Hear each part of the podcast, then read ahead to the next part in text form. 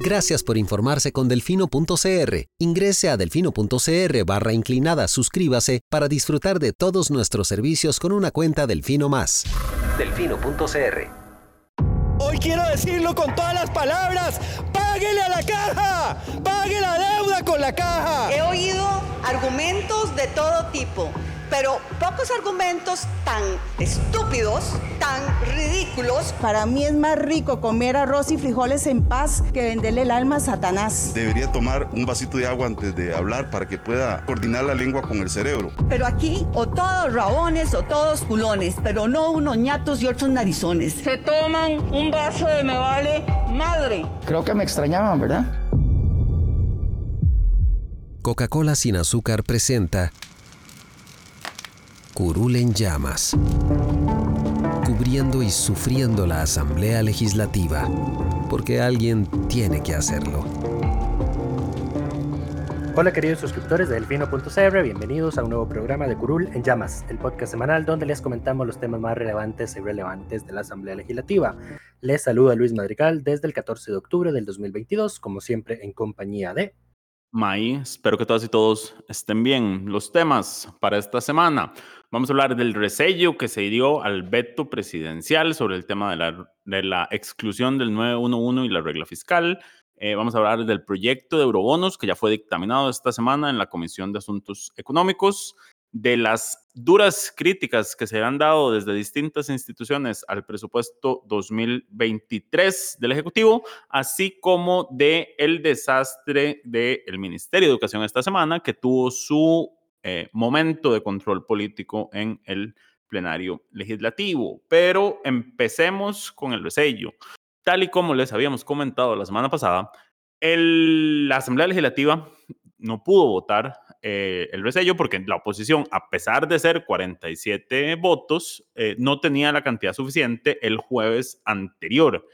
Em, esto se solucionó aparejaba la polémica que ocurrió con el tema de doña María Marta Padilla, quien supuestamente iba a votar a favor del resello, pero que al parecer, según eh, al final terminó confirmando ella misma, después de recibir malos tratos de una de sus compañeras de fracción, que según diputados de la oposición fue doña Pilar Cisneros, em, eh, pues es de, de, al final ella tuvo que retirarse del plenario, ¿verdad?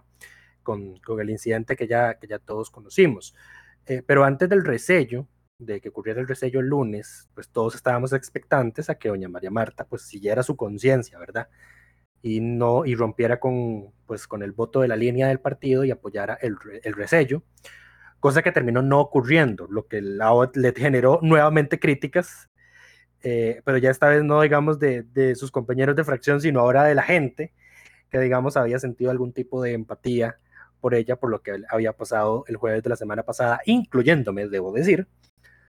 Solo que me voy a ahorrar mis, mis comentarios cizañosos al respecto, eh, para ser consecuente.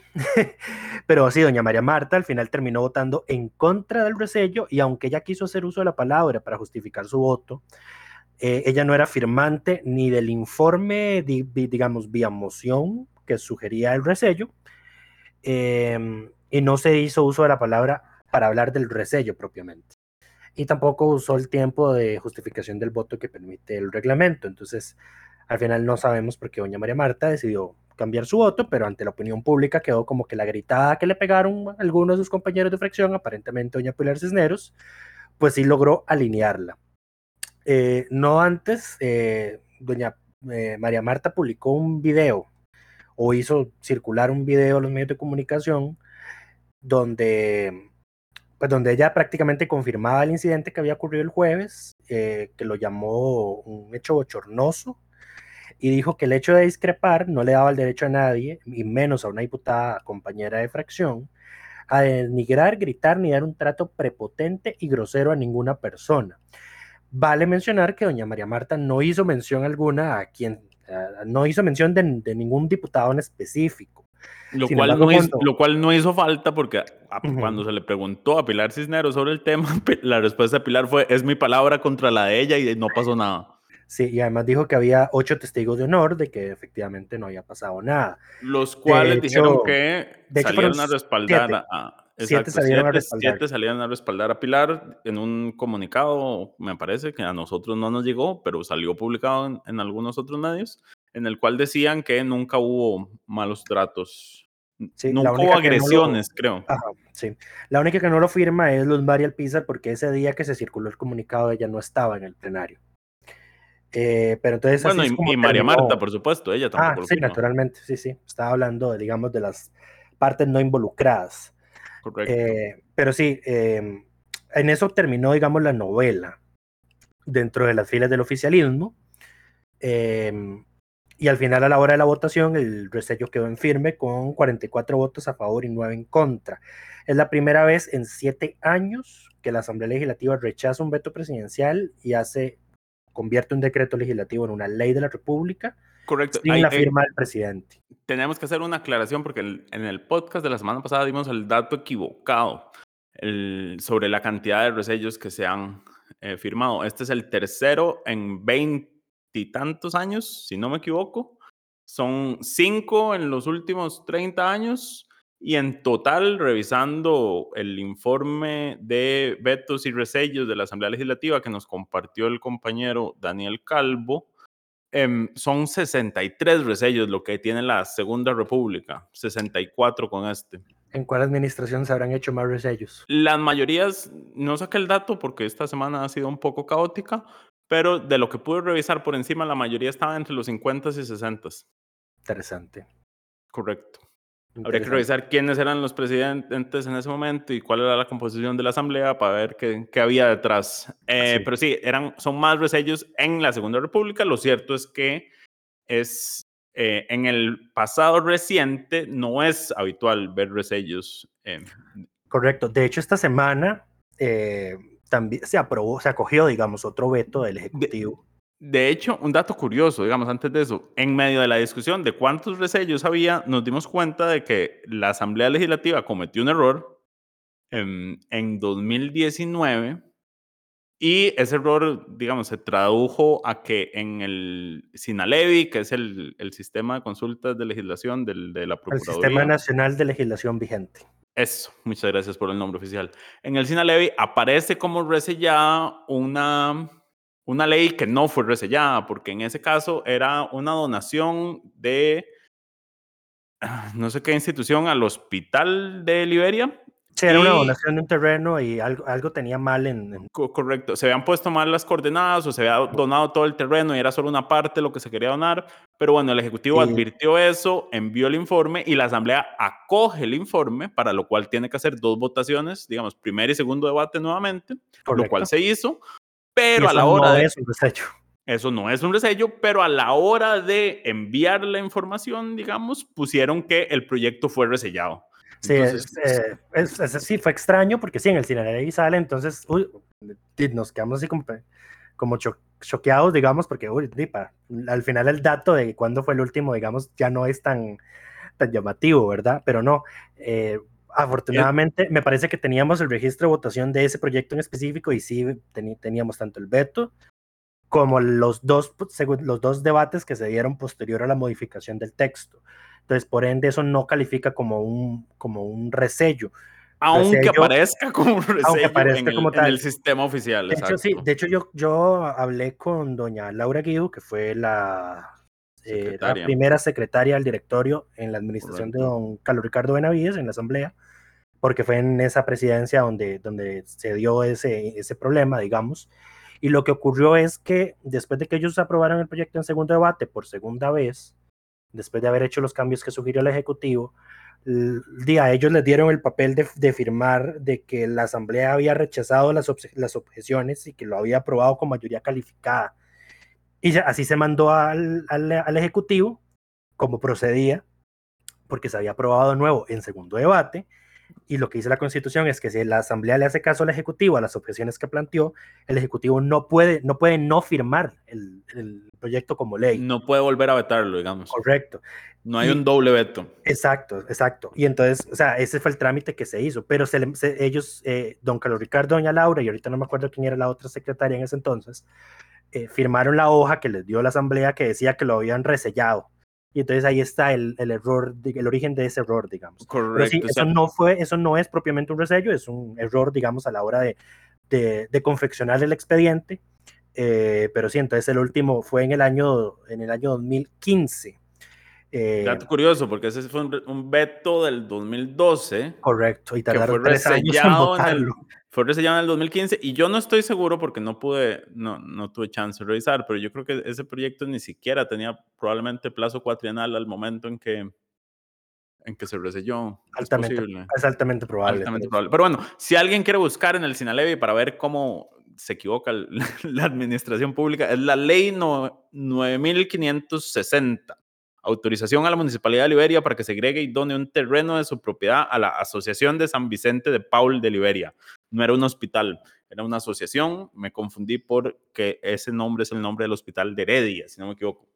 Ya son demasiados errores. Estoy un poco cansado. He dormido una hora. Eh, estamos, ha sido una semana larga. Sí, de antemano, de antemano las disculpas porque además yo estoy en proceso de, de empacar, dado que Lucho se va a vacaciones mañana, me abandona. no las, son vacaciones, me insiste en llamarle vacaciones, yo digo que no.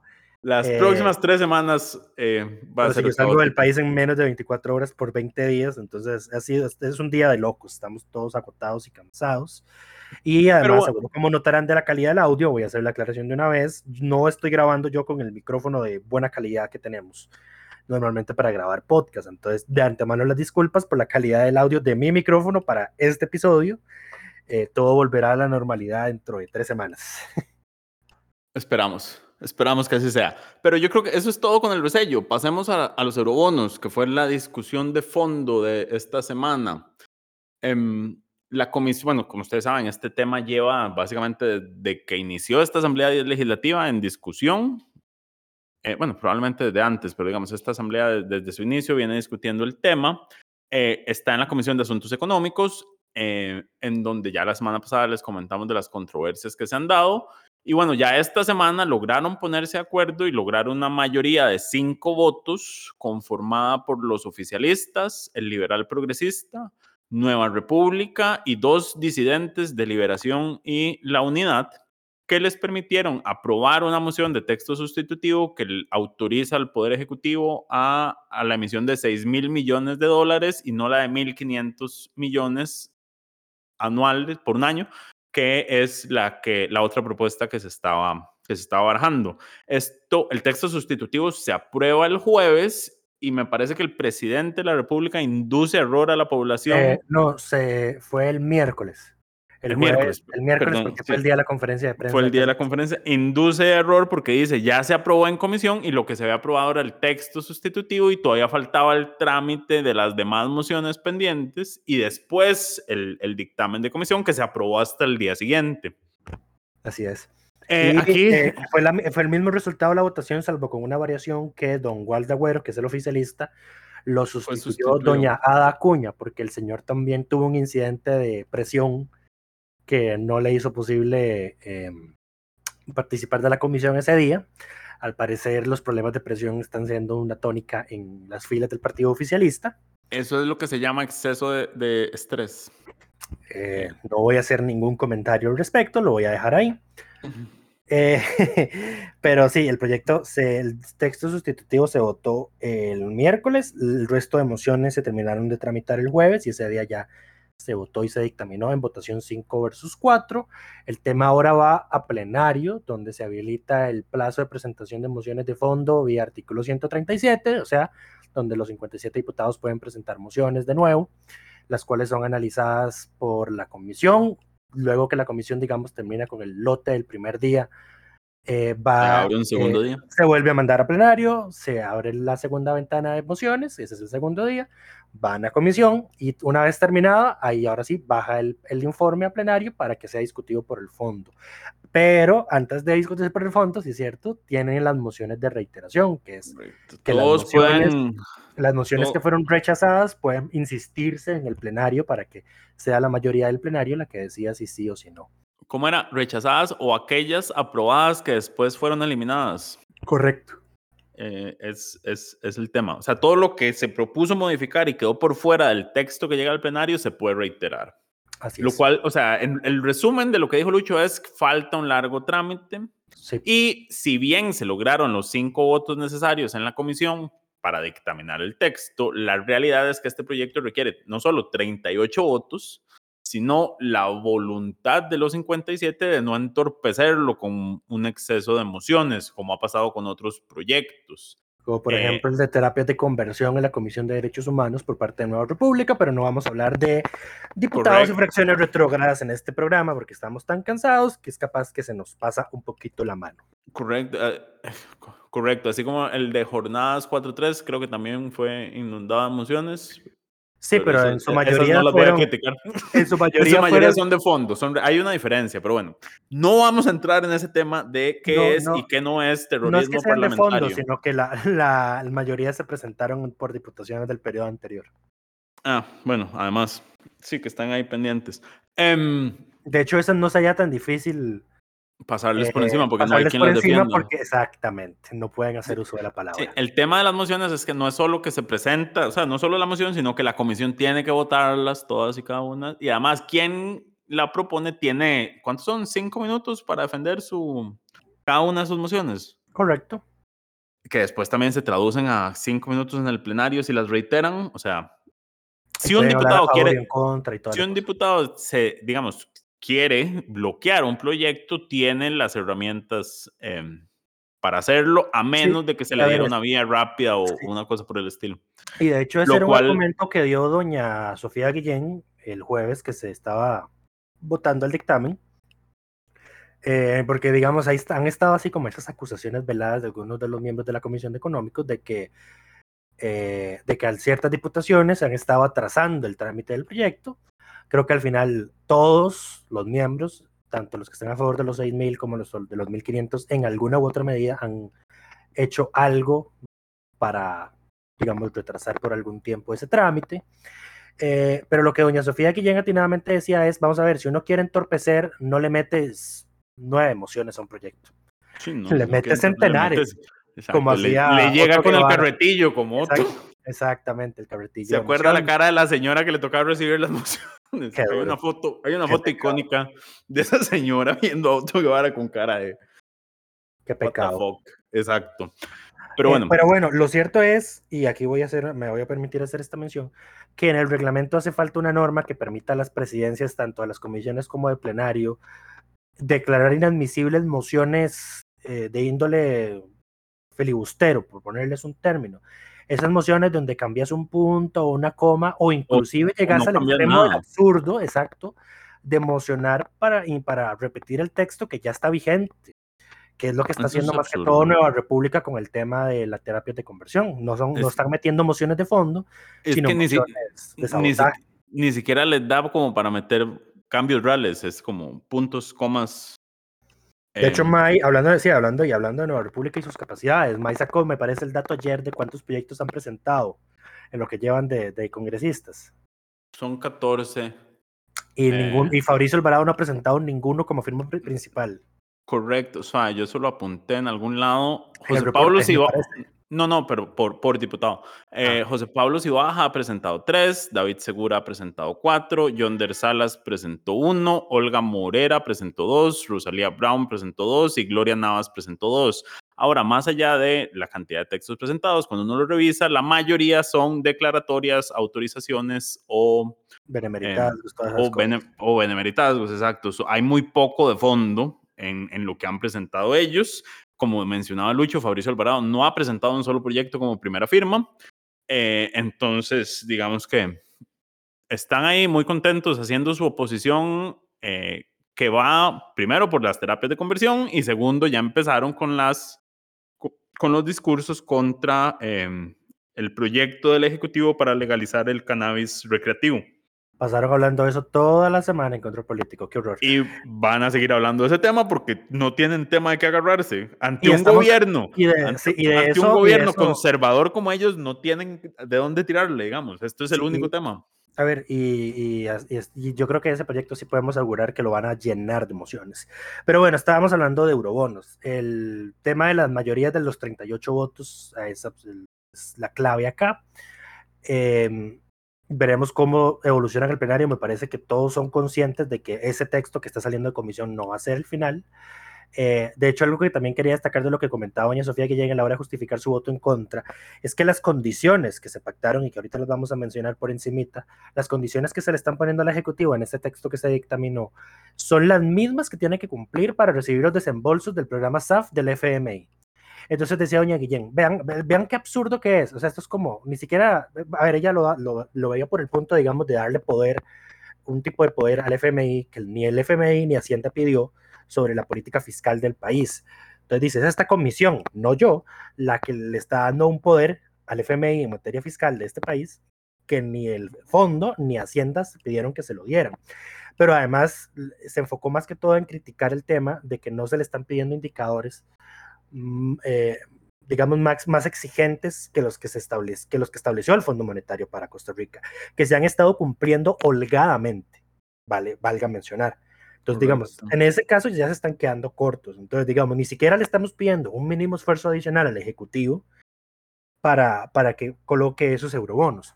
Ahora, ¿cuáles son, ¿cuáles son esas condiciones? Por ejemplo, es que el, eh, tiene que haber cierta déficit, eh, perdón, superávit primario, que es lo contrario al déficit primario, y el déficit primario es ingresos menos gastos sin contar intereses.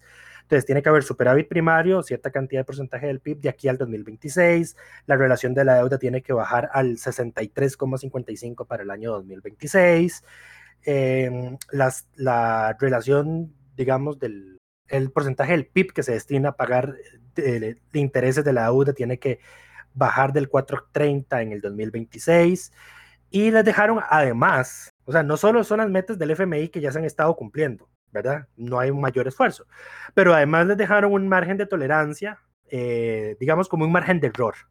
En caso de que, uy, estuviste a punto de llegar, pero estás dentro del margen de error, entonces sí puedes ir a colocar la próxima emisión de eurobonos. Em, ese, ese argumento también lo repitió doña Montserrat Ruiz, no vi ningún diputado los que apoya los, el proyecto que se dictaminó, digamos, en esos términos, justificando por qué simplemente limitarse a, repetir las condiciones que, que, se pactaron con el Fondo Monetario. Em, y además se criticó mucho que se dejaron por fuera las metas relativas a eh, combate del contrabando y el, y el fraude fiscal, perdón. Eh, porque, por ejemplo, em, decía doña Sofía que en una reacción previa se había definido que el, la relación de, de, digamos, de incumplimiento, o sea, de evasión fiscal, tenía que reducirse en cierta cantidad al año, que es de, de combate al contrabando y recaudar mejor los impuestos. Pero que que eso se quitó del texto que se dictaminó. Y que el tema de eh, los escáneres y otras cosas, digamos, ya no se dejaron como exigencias, sino como metas. Y entonces, si son metas, son aspiraciones, pueden perfectamente no cumplirse. Em, creo que habían llegado al, al, punto de que hasta el tema de que Hacienda fuera a justificar el por qué incumplió eventualmente las condiciones fiscales que establece el texto iba a ser optativo porque es el famoso podría que le encanta a los diputados poner en los proyectos de ley, podría o podrá, eh, que, o sea, que son facultades, o sea, no están, no están imponiendo obligaciones. Facultativo, eh, nada más eso. Usted si quiere puede eventualmente venir, venir y nos cuenta cómo le va. Exacto, sí. Entonces, eso me parece que al, en al menos uno de los puntos se corrigió el jueves eh, con una moción de revisión a una moción que había sido rechazada de Doña Sofía, eso sí se logró cambiar, eh, pero bueno, como ya resumimos, le queda un largo trecho todavía el proyecto.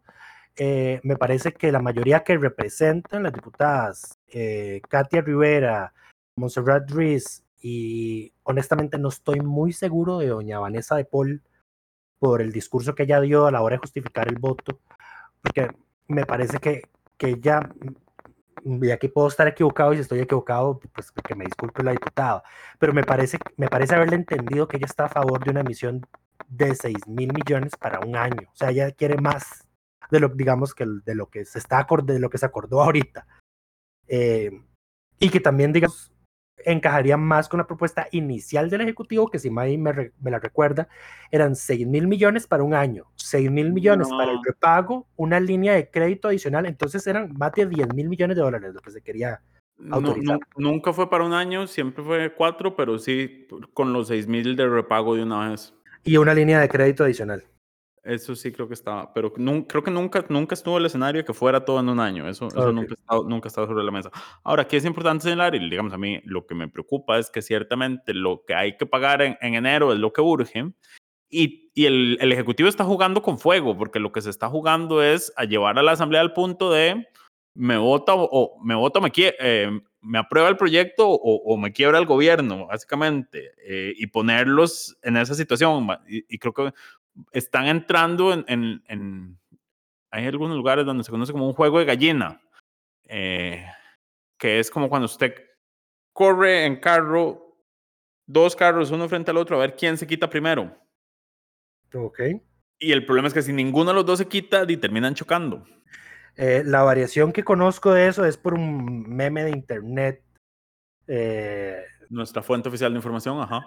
Que, que es el, el, es un meme sobre el, gay chicken, que es como que dos hombres heterosexuales aparentan ser homosexuales y el primero que, que recule, digamos, pierde. Entonces decía, Mae, ya llevo como, ya, ya adoptamos una hija, llevamos 10 años casados, estoy empezando a creer que esta otra persona sí es homosexual. Es, es un meme de internet, estoy seguro que los más jóvenes sí lo habrán visto alguna vez, pero es lo más parecido a eso que May. Dudo que nuestra audiencia tenga la menor idea de lo que estás hablando. ah, sí, estoy seguro que lo, habrán visto en TikTok o en Reddit, donde fue que se Pero todo bien, básicamente es un juego kamikaze a ver quién se ve primero. Eh, y el problema aquí de fondo es que los que terminan jodidos en el medio es la ciudadanía y el país, porque la realidad es que el pago de dinero hay que hacerlo. Y el Ejecutivo, en lugar de estar eh, apostándole a asegurar ese pago, por su terquedad de no querer estar yendo todos los años a, negociar, o ni, siquiera todos los años, a negociar el próximo año los 4.500 millones que quedan. Correcto. Eh, se está jugando todas las cartas a, poner a la Asamblea en, en, la obligación de o se aprueba o se aprueba. Lo cual, eh, dicho. Y además, y además ya, el presidente inició con su discurso incendiario el, miércoles en conferencia de prensa diciendo que si em, tenemos una crisis como, de las, como la de los 80, él no garantiza que nuestros hijos vayan a tener democracia.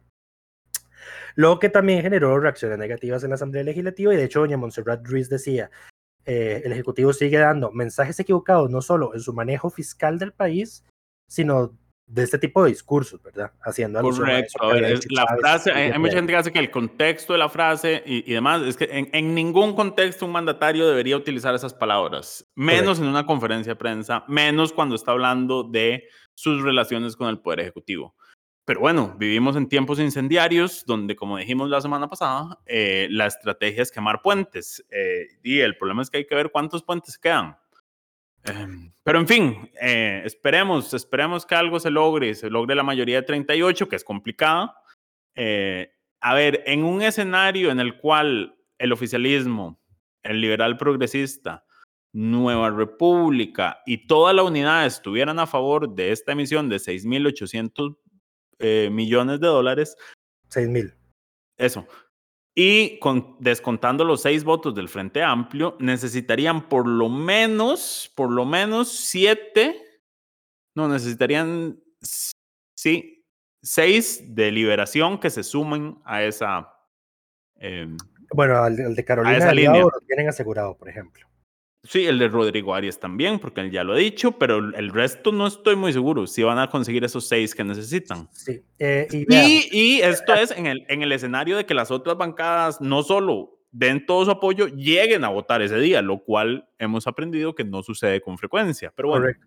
Eh, y, otra cosa, eh, y aquí es como, digamos, un mensaje como estrategia política por si lo quieren utilizar de alguna u otra forma.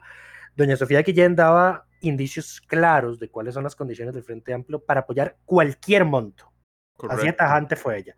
Nosotros apoyamos cualquier monto, lo que queremos son indicadores realistas, entiéndase, no, que no sean indicadores copiados del acuerdo con el Fondo Monetario, que tienen que cumplirse de todas formas, y que además que se establezcan metas claras, indicadores claros sobre combate al fraude fiscal, a la evasión de impuestos, que eso fue un discurso de campaña de este presidente. Correcto. Ahora, yo tengo que reconocer que las metas de, de combate de evasión fiscal son complicadas de, Claro. de, de materializar porque ni siquiera sabemos cuánto es la evasión fiscal. Eh, materializar eso en una meta concreta, en una ley, eh, no deja de ser complejo, pero sí podría haber, digamos, compromisos más concretos en ese tema.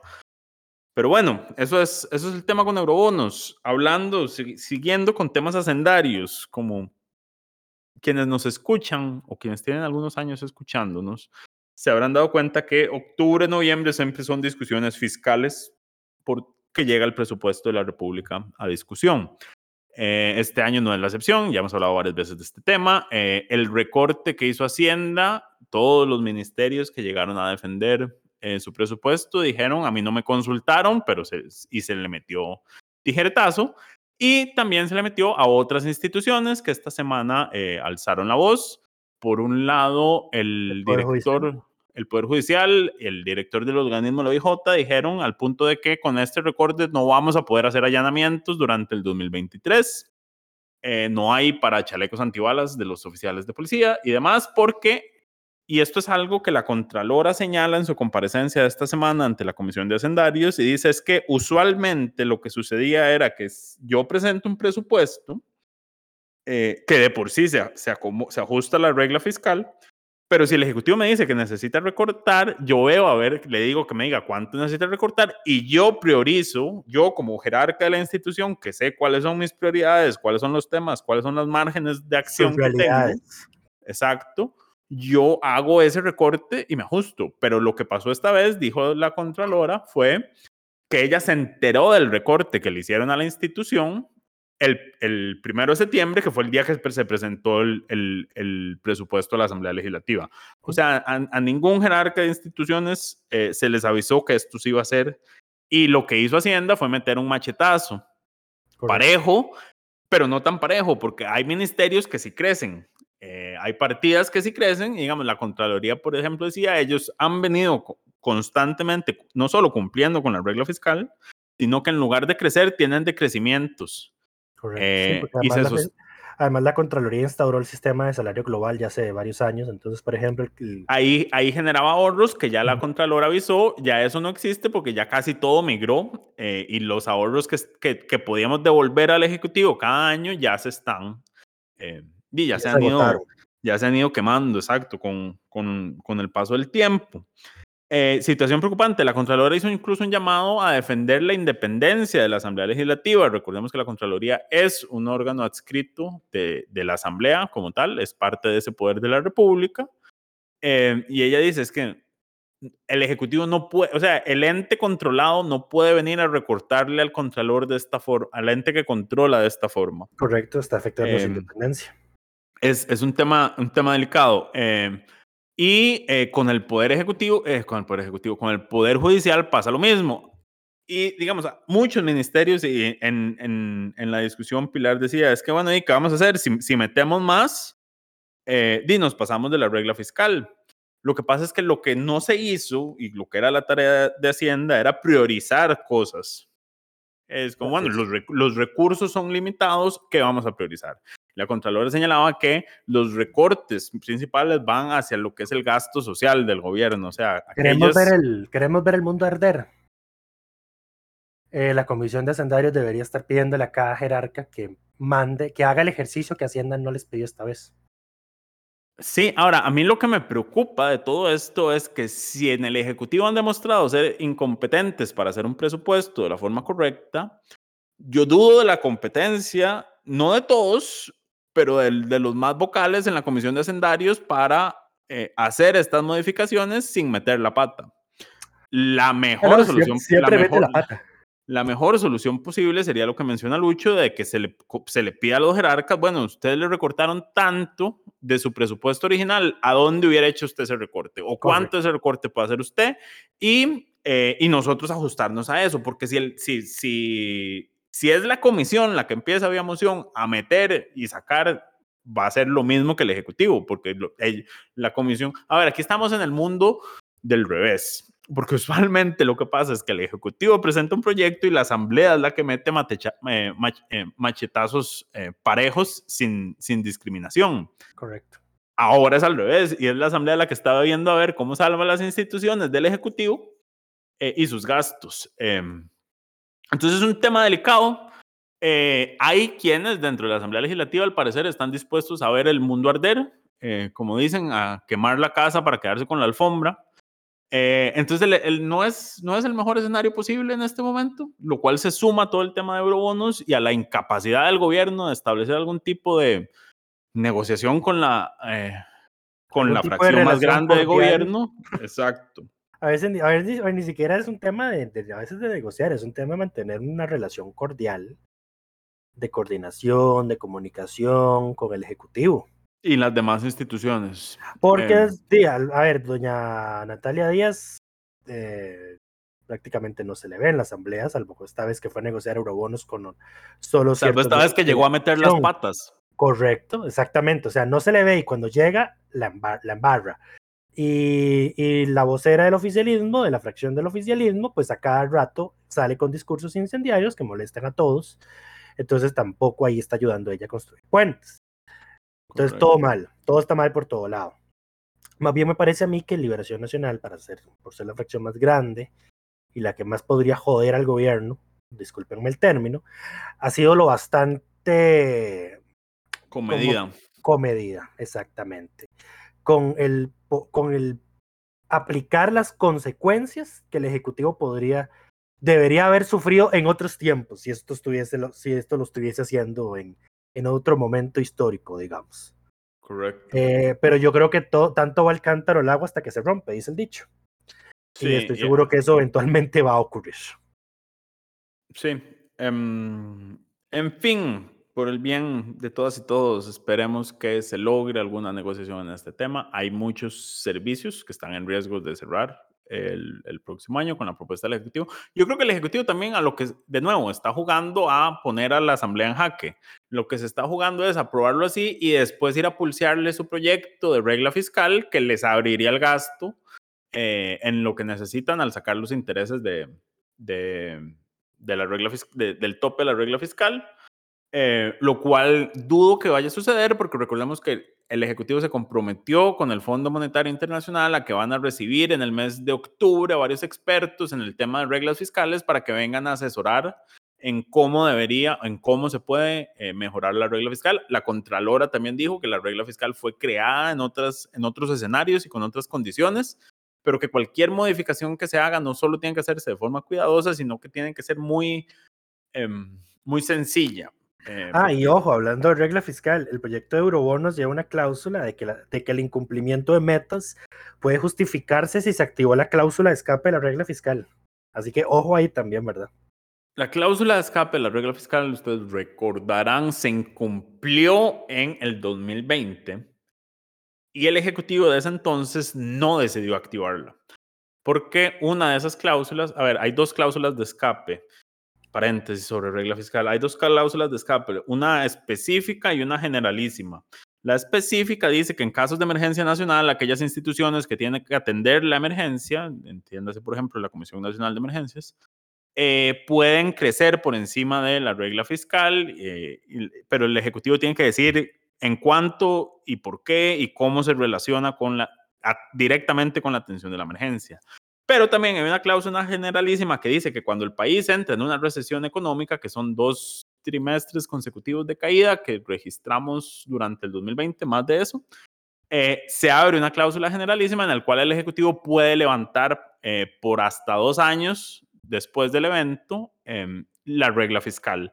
En ese momento el Ejecutivo decidió no aplicarla y jugársela con la atención de la emergencia nada más Em, y yo creo que también nunca se propuso una, o sea, esto yo lo he dicho miles de veces en este programa, la regla fiscal no está creada para un escenario de crisis y de la inflación que tenemos, pero no, no se han sentado a pensar cómo resolver este tema.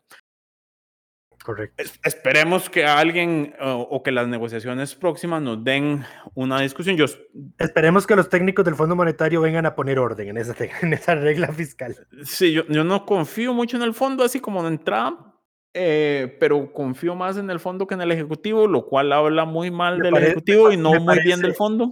Me parece que tus sesgos ideológicos sobre el antiguo Fondo Monetario Internacional te están afectando. Sí, sí, siguen siendo los mismos. Siguen siendo los mismos, pero bueno. A ver, no, no, ya, yo esto lo dije una vez en un podcast ya hace mucho tiempo y yo creo que cuando, cuando el, el gobierno firmó el SAF, en el gobierno de Carlos Alvarado, eh, ya el Fondo Monetario ya no es el Fondo Monetario que le dice venda instituciones, reduzca el tamaño del Estado. No, no, no, pero eso un toque, porque la Porque que vino dijo, la que vino dijo fue, sí, em, nosotros no vamos a, vender una institución es una, fue muy políticamente correcta, vender una institución es una decisión soberana, pero nosotros siempre lo vamos a ver con buenos ojos, fue lo que dijo. ¿En qué Claro. han cambiado? Nada más O sea, que ya no, no, le no, dicen es venda, que- sino nada más como es una buena idea que venda. Es que antes era venda o no le doy el rescate que necesita. Sí, pero y, bueno. y, naturalmente eso creó una animadversión internacional contra el FMI que tuvo que pues dejar de sugerir ese tipo de...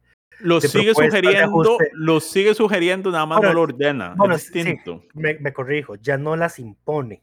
Pero las ve con buenos ojos, que viene Ahora- siendo lo mismo cuando son ellos los, que, los que valoran. Ahora, a ver, ellos ahora se enfocan más en, en- en metas específicas, de indicadores específicos.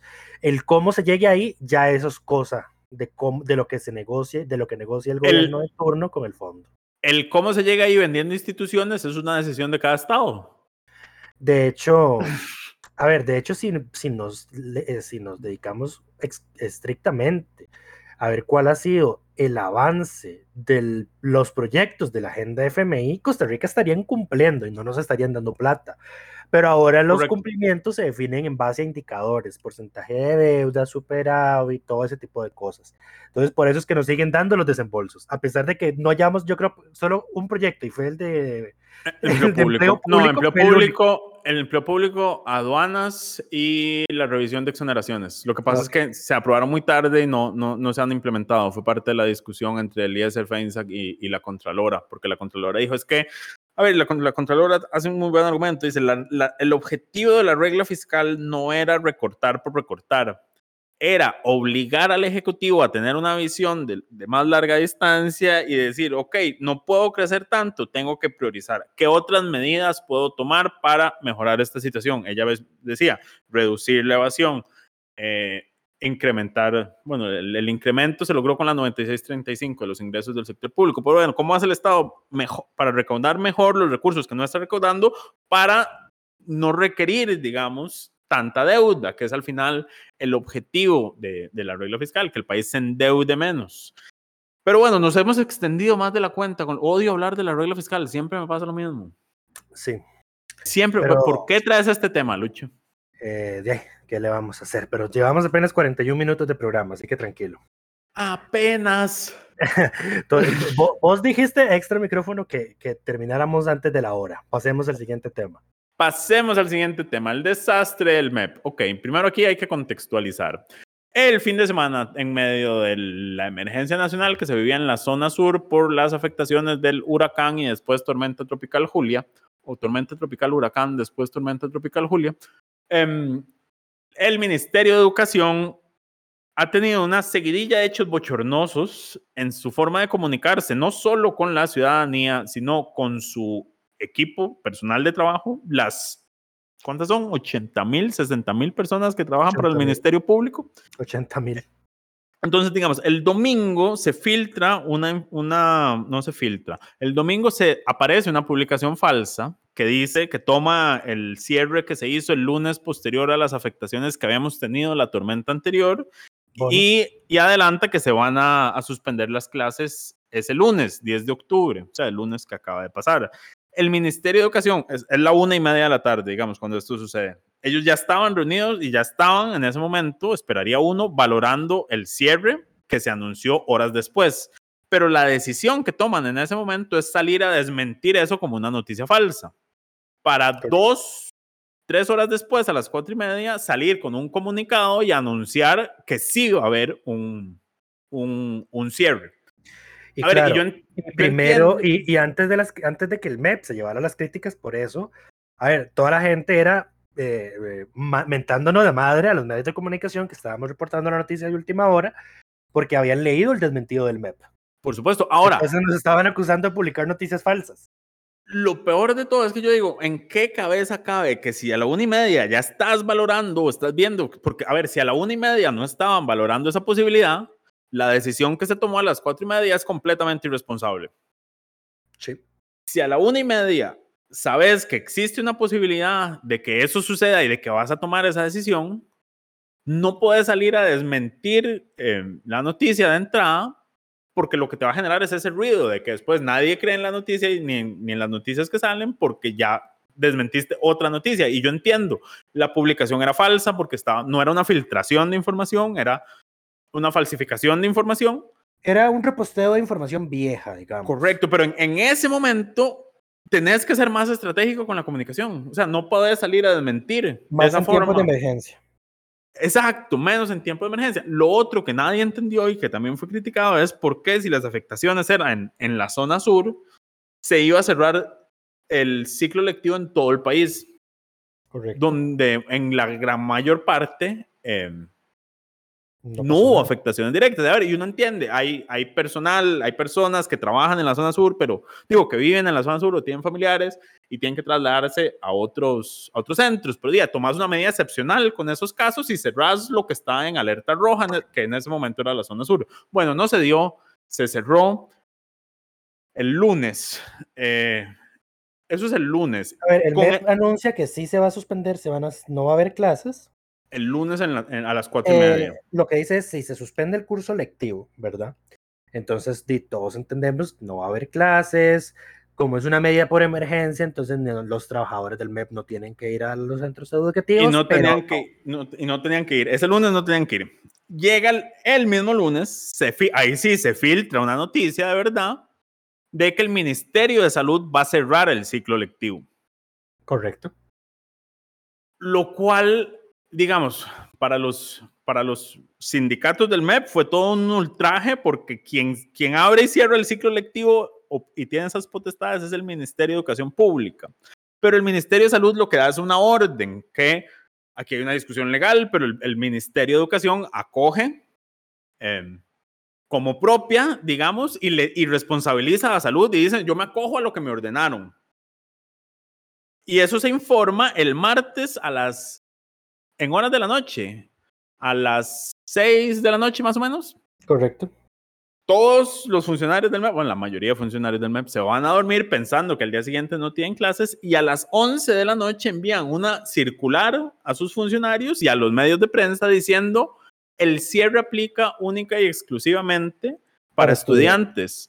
Y el cierre, paréntesis, el cierre es por la sobresaturación del el Hospital Nacional de Niños por virus respiratorios no relacionados con COVID que se ha estado, que está circulando en el país en este momento. El famoso virus sincitial. Correcto, que como resultado o no de la pandemia, las, los niños especialmente tienen las defensas más bajas de lo normal, entonces les está pegando más duro. Entonces la lógica era no que sus hermanitos no los enfermen porque el hospital de niños está saturado con menores de menos de dos años muy enfermos y ya están por encima de su capacidad. Pero ese es el paréntesis de por qué fue el cierre que ordenó salud. Correcto. Entonces, en la noche se dice que el, el cierre solo le va a aplicar a los estudiantes, que los docentes dice- tienen que presentarse a trabajar al día siguiente a sus centros de trabajo. Correcto. Lo cual, y esto es un- una seguidilla de errores, la ministra dice el MEP va a hacer todo para recuperar esos, em, esos días, esos contenidos perdidos, lo cual no podría haber afirmación más falsa porque no han logrado recuperar los contenidos que se perdieron en la huelga del 2018. Pero bueno, una semana. Por la forma en que se toma la medida, el MEP, digamos, la ministra de Educación tiene una potestad en el estatuto, en la ley del estatuto del Servicio Civil, que le permite mover las vacaciones del sector educativo, que fue lo que en algún momento en 2021, si no me equivoco, aplicó Giselle, eh, Cruz. ¿cómo se llama? Giselle Cruz. Eh, y entonces lo que hace es que mandas a todos los docentes a vacaciones una semana, digamos, estos cuatro días, pero entonces corres el ciclo lectivo para reponer esos cuatro días. Porque, por supuesto, lo primero que salieron a decir todos los educadores y todos los sindicatos es, si me está mandando a trabajar, después no me puede pedir que trabaje una semana más en diciembre. Correcto. Pero como el ministerio no ejerce esa potestad, porque la decisión lo único que hace es acogerse a la decisión de salud, manda a trabajar a los, a los docentes sin estudiantes a las 11 de la noche, cuando ya la mayoría no sabía y se levantó al día siguiente con la noticia, probablemente a las 8 de la mañana, de que tenía que estar en su lugar de trabajo desde hacía un par de horas. Correcto. Y, Lo cual- eh, tan desatinada fue la, la hora de la, de la clara, entre comillas, aclaración del MEP. Eso no es una aclaración, eso fue un cambio de, de- de decisión prácticamente. Fue una mala Eh, primera comunicación. Sí, el, el MEP dijo que pues a los que faltaron ese día no les iba a rebajar el salario. Cuidado, Claro, de- de- después de que llegaran los sindicatos a, mandaba ah. a la junta paritaria, llegaron con ese reclamo y el MEP dijo, sí, sí, o sea, básicamente hicieron un fui yo, me da culpa, Sí, tienen su día Eh, libre por, por, por, por, por mi culpa. Esto es el miércoles, ya estamos en el miércoles, después de que se da la reunión con la junta paritaria, que recordemos, la junta paritaria son las autoridades del MEP y las autoridades de los sindicatos que tienen comunicación constante sobre temas laborales. ajá. En horas de la tarde, el Poder Ejecutivo, porque aquí no era el MEP, era eh, el Ministerio de Trabajo y otros dos ministerios que no tengo presentes en este momento, salen con una directriz a nivel de todo el gobierno central de, bueno, debido a que se tomó esta, esta de- básicamente, es como salud me tomó por sorpresa y no me avisó que iba a cerrar el ciclo lectivo, vamos a mandar de emergencia a todos los trabajadores del gobierno central a, a que vayan a teletrabajo. Sí, porque lo que, empezó, lo que se empezó a criticar, a ver, es que, a ver, hay, hay, trabajadores del MEP con estudiantes, ¿verdad? Con niños a su cargo. Eh, y como cerraron escuelas, colegios, pidieron al sector privado que también lo cerrara, cerraron la red de cuido, cerraron todo, pues entonces, digamos, di, hay, hay, funcionarios públicos, funcionarios del MEP, por ejemplo, eh, ah, no, ver, funcionarios públicos, porque no solo los funcionarios del MEP tienen chiquitos en la escuela, hay funcionarios públicos di, que aprovechan el, el horario del curso lectivo para, di, para trabajar. Di, digamos, ese es el cuido que les, se le está dando a ese menor de edad que esté en su centro de estudio. Al mandarlo para la casa así de imprevisto, no les da la oportunidad de planificar, les cierra las redes de cuido, entonces, ¿quién se encarga de cuidar a esos chiquitos en la casa? Ahí estaba el, detalle, ¿verdad? Eso fue lo que se empezó a reclamar y, más que todo por la poca antelación que se dio. Eso generó críticas además en la Asamblea Legislativa, donde se cuestionó, digamos, esa, esa desconsideración con el resto de funcionarios, entonces el gobierno sale con, con esa directriz. Con esa directriz, a, a horas de la noche, que- sí, además, diciendo que los trabajadores públicos con niños a su cargo, con menores de edad a su cargo, entonces pueden, pueden hacer el teletrabajo, pero no dicen nada respecto a los trabajadores del MEP. Entonces, claro, pero son de- trabajadores entonces- del gobierno central. Sí, pero igual, o sea, igual Entonces- no, igual eso no estaba claro. Con este gobierno las cosas nunca están claras. Pero bueno, a las Entonces, 11 espérate. de la noche, Exacto, porque es que ahí es lo que quería comentar. Se empieza a llenar Facebook en la noche de memes de trabajadores del MEP diciendo aquí con insomnio esperando la circular de las 11 de la noche. Eh, los funcionarios del MEP re- apretando F5 o Control R esperando la, la circular de las 11 de la noche. Y dicho y hecho, el MEP antes mandó de la las 11, circular como dos minutos antes de las 11 de la minutos antes de las 11 de la noche, le entró la circular a todos los docentes de que si tenían menores a su cargo, ignoraran la circular de las 11 de la noche del día anterior y sí podían hacer teletrabajo y no tenían que presentarse a sus centros de Desastre. trabajo. Fue un desastre. Fue un desastre completo. Y bueno, no hablamos del control político que se hizo en la Asamblea Legislativa de este tema, pero es básicamente lo que hemos dicho nosotros en este momento, solo que en palabras de nuestras queridas y queridos diputadas y diputados. Correcto. Y eh, vale mencionar para que no se queden con este cuento ya de relato viejito. em, el- las lecciones se reanudan este lunes, ya lo acaba de comunicar el Ministerio de Salud mientras estamos grabando. An- antes de las 11 de la noche, por Eh, dicha. antes de las 11 de la noche, correcto. Y eh, para vale mencionar que la circular eh, al respecto se filtró antes del comunicado oficial, eso sí se filtró. Em, se, en las clases regresan este lunes y va a ser obligatorio el uso de la mascarilla en centros educativos y el transporte público por dos semanas. Correcto. Eh, entiéndase, del 17 al 31 de octubre. Aplica para centros educativos públicos y privados, eh, centros de educación y nutrición, centros infantiles, los CAIS, em, em, transporte público terrestre y ferries, eh, transporte escolar. Se está pidiendo al Consejo de Transporte Público y al, al INCOFER eh, que verifiquen que la medida se cumpla, o sea, no es que ellos, ah, ellos decían pedirla, sino que verifiquen que su cumplimiento. Em, y en menores de 2 a 5 años se está recomendando, mas no es obligatoria debido a que, pues, con chiquitos muy pequeños es, muy complicado, exactamente. Correcto, no. Eh, entonces ya ahí eso es el, en, eso terminó, digamos, el desastre comunicativo de esta semana. Al menos ahora sí tuvieron la deferencia de avisarlo un viernes para que se pueda divulgar la noticia con antelación durante el fin de semana. Para que los eh, docentes puedan dormir en paz el domingo. Correcto sin, que les, sin estar esperando la notificación del correo electrónico de las 11 de, la, de, su señora ministra. en fin, yo creo que con, eso terminamos con el tema del MEP. Y pasemos a un par de temas varios. Eh, por un lado, positivo, eh, la Asamblea ya votó en, en, segundo debate la ley para reformar la ley orgánica del Poder Judicial que establece la obligatoriedad de votaciones y discusiones públicas en todos los temas que no tengan secreto constitucional, que hay una reforma constitucional para cambiar eso, dicho sea de paso. Y em, además, eh, en casos excepcionales en los que la Corte razone y justifique y con mayoría calificada decida que un tema debe ser visto, eh, no debe ser público.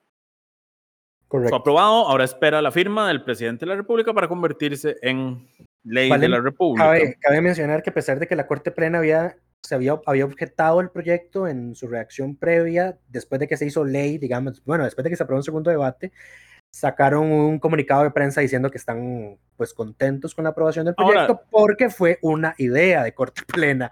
Eso es lo que dicen en el, en el comunicado. Pero bueno, no, y el, a ver, los señalamientos que hacía el informe de la Corte se corrigieron. Plena fueron acogidos por la Asamblea. Entonces, yo incluso, digamos, tendría un debate de si esa votación requería o no 38 votos, porque al haberlo acogido. Yo creo que no los requería. Y, no los requería, pero los tuvo. Pero en todo caso, los tuvo y los superó. Entonces, de, cualquier forma, el proyecto está blindado. Todo bien, estoy seguro que Paul Rueda, si nos escucha, estará muy feliz de que la Asamblea acogió su propuesta eh, de que fuera por mayoría calificada, que la Corte pudiera definir que hay temas que, deben, que no deben ser públicos Estoy seguro que doña Iris Rocío estará muy molesta porque ella no soporta cuando la Corte le da sugerencias a la Asamblea Legislativa y supongo que lo soportará aún menos cuando la Asamblea las acoge sin mayor, pero ni, eh, ni reparo. En fin, un buen día para todos.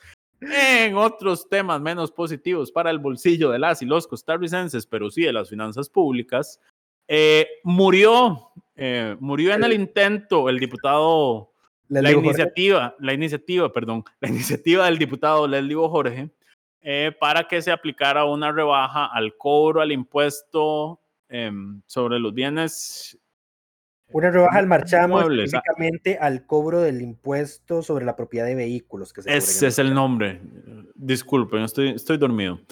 Eh, pero bueno, el proyecto proponía por rangos de precios eh, una disminución escalonada. Exacto. A ver, recordemos que el, el, impuesto sobre, sobre los vehículos es el rubro más grande del marchamo, usualmente ronda el 60%, aunque depende de cuánto defina las, las su, su Correcto, Superintendencia eh, General de Seguros. Exacto, las sugerencias sobre el tema de cuánto debe ser el SOA que cobra el INS y demás, pero bueno, es un monto variable, pero usualmente es casi dos terceras partes es el impuesto a los que se quería rebajar.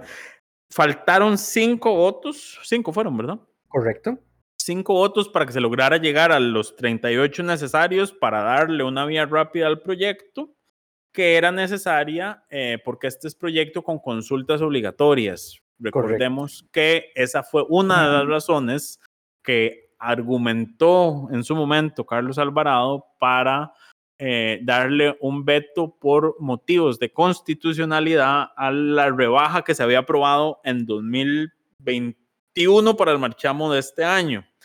Eh, eso es un golazo porque contrario a los vetos de por, por, motivos de, conveniencia, de oportunidad y conveniencia, los motivos, eh, los vetos constitucionales obligatoriamente, sin importar lo que decida la Asamblea, tienen que ir a la sala constitucional, lo cual atrasa el proceso al punto de que el marchamo se empieza a cobrar en noviembre y se hace imposible.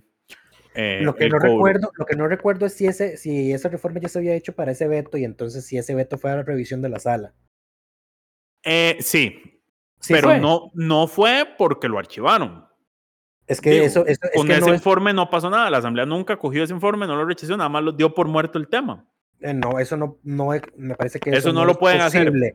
En realidad, en realidad me parece, y si no es mi memoria la que, que me está traicionando, fue que propiamente no se alegó un, no se alegó un, un problema de constitucionalidad, porque tendría que- obligatoriamente que haber ido a la sala, sino Pero que tiene- era de pero- oportunidad y co- era de oportunidad y conveniencia, pero se alegó una inconstitucionalidad, pero no expresamente. A hacer buscar este dato. Porque, porque me parece Ahora, que Du- Lucho, una, una pregunta, hablando de vetos, para, para aprovechar. El- la consulta a la sala es posterior a que la Asamblea decida qué hace con ese resello. Eh, con ese veto, perdón. Es que, es que eso, es- eso es lo que me parece que, que no. Me parece que, que Pero la, la consulta constitucional no pasa del Ejecutivo a la sala, es del Ejecutivo a, la, la asamblea, Asamblea. y la Asamblea tiene que acoger o rechazar y si acoge o rechaza, tiene que ir a la sala. Si la Asamblea no hace nada con ese, con ese veto, ¿qué pasa? eh, pu- puedes, irlo, puedes seguir hablando mientras lo reviso para no inducir a error.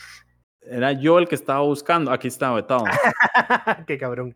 Eh, no, ya, lo- ya lo encontré. Es el artículo 208 bis. El antiguo, esa era el- el- la famosa vía rápida. Ahora es el trámite del veto por razones de constitucionalidad. Correcto. Em, sí, sí, dice que si es por constitucionalidad, la comisión tiene que analizarlo en. eh, El veto, comisión- Sí, tiene que analizarse primero en comisión y si lo rechaza, tiene que eh, ir a la sala constitucional. Es, sí, el, sí, Correcto. sí, es un trámite normal, correcto. Entonces, sí. correcto. Pero, y fue el, el, el veto de ese marchamo fue por razones de inconstitucionalidad. Veto total por razones de inconstitucionalidad. Ok, está bien. no Lo que pasa nada. es que yo creo que la comisión no hizo nada, entonces eso, eso se quedó ahí archivado. No, no, Mejor, porque no, fijo, no no. le metan más trabajo a la sala. Fijo, no, fijo sí lo hizo, pero fijo sí aceptaron, fijo sí aceptaron los motivos veto, pero pues, solo porque ya se había pasado el tiempo eh, útil, digamos, para que se promulgara, entonces no valía la pena mandarlo a la sala. Correcto. Eh, en fin, bueno, entonces el proyecto ya no tiene, ya no le da los plazos para que la asamblea lo apruebe. Em, Entonces apagar todos el y 100% del demás. Exacto, todos a pagar el 100% de marchamo de nuevo. Lo cual me pareció interesante porque, a ver, el proyecto le faltaron cinco votos y tuvo siete votos en contra, los siete votos del oficialismo. Vale mencionar que María Marta Padilla esta Se vez decidió al salirse del. Correcto, se salió al momento de votación. Pero, digamos, a ver, el Ejecutivo no tenía un discurso de bajar el costo de vida y, y así, como para que esta fuera una iniciativa que eh, pudieran haber apoyado. Es, es muy lindo, es muy lindo hablar desde la oposición y después tener que estar ahí y, y comerse la bronca eh, y, y ser el que tiene que lidiar con los ingresos de Hacienda. Ahora, a mí me hubiera llamado, digo, al presidente le gusta tanto vetar las cosas que por qué no dejaron avanzar el proyecto y que fuera el presidente el que decidiera si lo vetara o no. En fin, em, claramente son cosas que pasan, cosas que pasan. Sí, pero bueno, ya nos pasamos de la hora de programa, así que creo que ese era el último tema vario de hoy. Ese era el último tema. Lo otro es que esta semana no hay diputado de la semana, no tanto porque nadie se lo merezca, sino porque la semana ha sido demasiado caótica y no nos dio, no estamos en condiciones. No ha habido una participación destacada, honestamente. hay algunas, pero todas Hay algunas, pero no en, las- no en condiciones del, del caos de esta semana, de todo lo que no, pasó. no estoy en condiciones de buscar argumentos. em, para contradecir entonces la decisión de es- Lucho de no dárselo a nadie. Correcto. Y em, lo último que iba a mencionar es, bueno, como ya dijimos, Lucho está de vacaciones a partir de la No próxima semana. vacaciones. A partir de la próxima semana por tres semanas. Entonces vamos a tener programas especiales. Eh, nos van a acompañar diputados, diputadas y exdiputadas de la República en el programa. La próxima semana estaremos con, ya les digo, Al próximo episodio, mejor digámosle. ¿por qué? Eh, porque mm, sí, por Eh, la próxima semana. Pero bueno, sí, la próxima semana me acompañará don Manuel Morales Díaz del oficialismo, diputado por San José, interesante. diputado por San José, fiel oyente del programa al parecer, porque fue el primero que nos contestó cuando oyó cuando hicimos la invitación hace, hace ya más de un mes. Eh, y bueno, vean, ahí. Vean qué, vean qué gracioso. Yo, yo cuando, cuando Ma hizo esa primera, ese primer llamado, yo abiertamente mencioné a Paola Vega, porque Paola siempre escucha el programa. Al parecer, el de, al parecer el, de ese, el de ese específico no lo escuchó porque no me puso ningún mensaje al respecto. Y yo paso a O, o de forma entendible no quiere hablar de la Asamblea Legislativa, lo, cual, lo cual yo podría comprender. No, hombre, no, hombre, bien yo soy el que le pasa diciendo a ella que se desconecte de la Asamblea Legislativa, porque ella me cuenta que pasa, pasa viendo las sesiones con José María Villalta. Y yo, pero ustedes dos necesitan irse a una montaña sin internet para desconectarse de eso. Correcto. Pero bueno, sí, la próxima semana nos acompañará don Manuel Morales, a quien le agradecemos su disposición y ahí esperamos que nos acompañen. Eh, esto es todo por esta semana. Esperamos que todas y todos estén bien. Cuídense mucho y yo me vuelvo a escuchar con ustedes dentro de tres semanas si todo sale bien. Todos te deseamos unas lindas vacaciones, Lucho. No son vacaciones. Coca-Cola sin azúcar presentó Curul en llamas, cubriendo y sufriendo la Asamblea Legislativa, porque alguien tiene que hacerlo.